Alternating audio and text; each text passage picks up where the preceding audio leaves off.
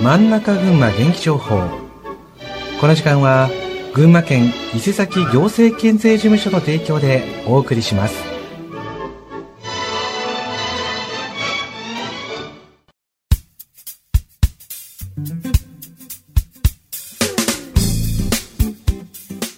真ん中群馬元気情報この時間は群馬県の情報をお伝えします。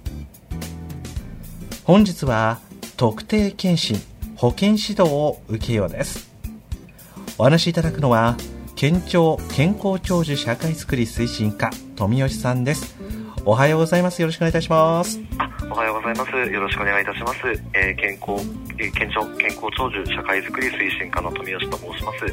本日はよろしくお願いいたします。はいよろしくお願いいたします。あお願いいたします。それでは早速ですが今日のテーマ特定健診保健指導を受けようということなんですがまずこの特定健診保健指導について教えてください。はい。特定健診はいわゆるメタボ健診と呼ばれている健診です。生活習慣の変化によって近年脳卒中や心臓病などの生活習慣病による死亡者が増加していて県民の死亡原因の約6割を占めると言われています。この生活習慣病を早期に発見して治療につなげたり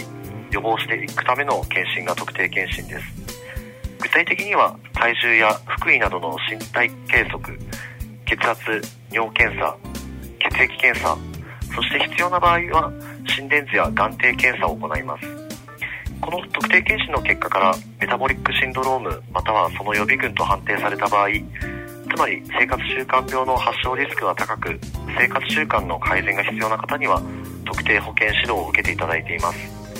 保健師などの専門職が専門生活習慣を見直すサポートを行い糖尿病や脳卒中などの病気を予防していきます。特定健診は40歳から74歳までの方に毎年1回受けていただくもので特定保健指導は特定健診の結果必要と判断された方に検診後にお知らせして実施しています。はいそうですか、えー、特定健診いわゆるメタボ健診なんていうふうにも呼ばれておりまして、まあ、このメタボという言葉すっかり浸透していますが改めてご説明いただけますでしょうか？はい、えー、メタボリックシンドロームとはあの内臓脂肪の蓄積、ま具体的にはへその高さの、えー、腹囲あのお腹周りですね。こちらが男性は8 5センチ女性は9 0センチ以上ある状態に加えて例えば高血圧であることや、え、血糖値が高いこと、え、HDL コレステロールが低いか中性脂肪が高いことの3つのうちいずれか2つ以上に当てはまる状態のことを指しています。メタボリックシンドロームの状態にあると脳卒中や心疾患糖尿病などの生活習慣病を引き起こしやすくなるため注意が必要です。内臓脂肪がたまると、え脂肪細胞から糖尿病や高血圧脂質異常症を引き起こす物質が多く出てきます。そのため内臓脂肪型肥満の人の多くは血糖値血圧中性脂肪コレステロール値に異常が出やすくなります。これらの危険因子が多ければ多いほど、えー、動脈硬化が進みやすく脳卒中や心疾患糖尿病などの生活習慣病を引き起こしやすくなるのです。健康検診はご自身のあの健康状態を知ることができますしあの深刻な状態をなるべく早めに未然に防ぐことができる効果的な方法なのでぜひ受診していただければと思います。はいわかりました。え検診は毎年受けることが大事ということなんですね。そうですねあの検診を毎年欠かさず受けることであの自分の体の変化に早く気づくことができますしまたあの生活習慣病は初期には自覚症状がないことが多くて、まあ、実は群馬県内の40代50代の働き盛りの方でも脳血管疾患や心疾患などの生活習慣病で、まあ、1年間に260人以上の方が亡くなられてるんですね。で検診は皆さんが受けることができるように、まあ、法律で定められておりますので、えー、受けられる機会を逃すことなく毎年1回必ず受けていただければと思います。また特定健診と同時にがん検診も受けられる場合も多いです。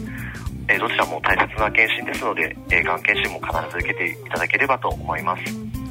はいわかりました。えそれではここまでご紹介していただきました特定健診そして保健指導これどこで受けることができるんでしょうか？はいえー、特定健診保険指導は皆さんがお持ちの医療保険証を発行している保険者が実施することになっています。国民健康保険の方は各市町村で受けることができます、